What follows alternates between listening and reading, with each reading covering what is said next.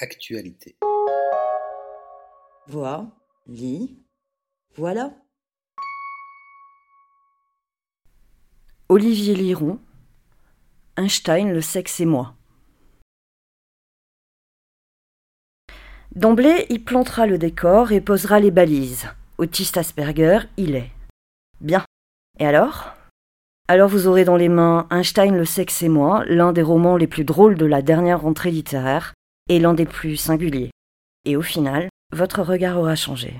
De ces êtres qui paraissent étranges et incompréhensibles, la télévision française et ses jeux du cirque sont une formidable caisse de résonance. Lui, il a appris par cœur les réponses à 200 000 questions. Oui, oui, vous avez bien compté deux fois les zéros, alors que lui vous récite la table de 75 les doigts dans le nez. Réviser l'intégralité des noms latins découverts enfant avec sa mère lors de formidables randonnées botaniques. Alors lorsqu'Olivier Liron se présente à Question pour un champion, rien d'étonnant à ce que ce soit pour gagner. Question d'honneur. Question de vie ou de mort. Je me suis rempli la tête d'informations pour peupler ma solitude, pour oublier l'essentiel, pour dompter l'absence et le chagrin.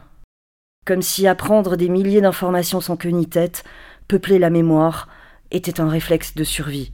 Comme il est tout de même malaisé de nous inviter dans son cerveau, c'est dans son regard qu'il nous convie. QPUC, donc, pour les intimes, et Julien Lepers en guest Le romanesque absolu du personnage animateur niché dans l'inanité du commentaire les envolées lyriques, façon embardée sur route de montagne, les questions fondamentales sur la buse commune ou le back-off, les chorégraphies improbables d'un pas chaloupé très sexy qui doit ressembler à celui d'un unijambiste qui swing sur solitude de Duke Ellington. Les braillements abstrus, les couinements intempestifs et les enchaînements d'un funambule au-dessus du Grand Canyon. Les autres candidats ne sont pas en reste. On croirait assister à un combat de coq dans une arrière-boutique mexicaine.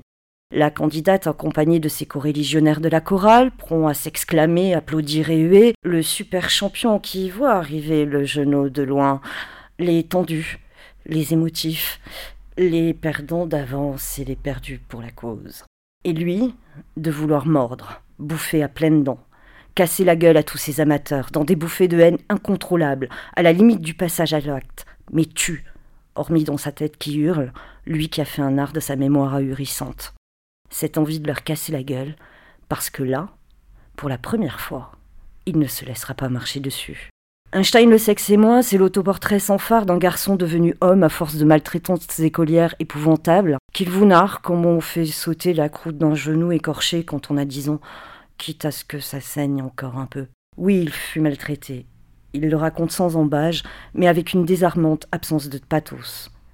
Il vous confie les horreurs, la solitude et les gouffres, avec des yeux innocents grands ouverts, tout en vous mettant la main sur l'épaule en vous demandant Mais pourquoi tu pleures? C'est ce gamin d'un couple malheureux, c'est ce père dont il n'évoque qu'un souvenir. Ce sont ces femmes qu'il aime, sa mère, sa grand-mère, ou celles qu'il aimerait aimer, les autres, tout embarrassé de ce corps qu'il regarde comme un animal étrange, dont il ne maîtrise ni l'énergie ni les pulsions, mais qui est soumis au vertige de son cerveau.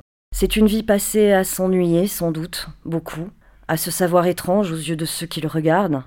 Alors il vous prend par la main et vous dit Regarde, c'est ça, c'est pas grave, je t'explique.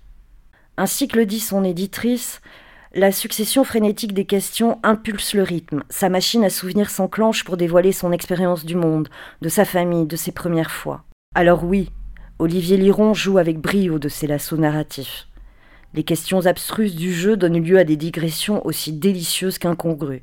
Faites-lui confiance. Il vous racontera l'épopée du Contiki, la maison de retraite de grand-mère, Twin Peaks, les arbres parisiens, Clovis, 61 espèces de mésanges et Tchekhov entre deux questions, le tout dans un rythme étourdissant.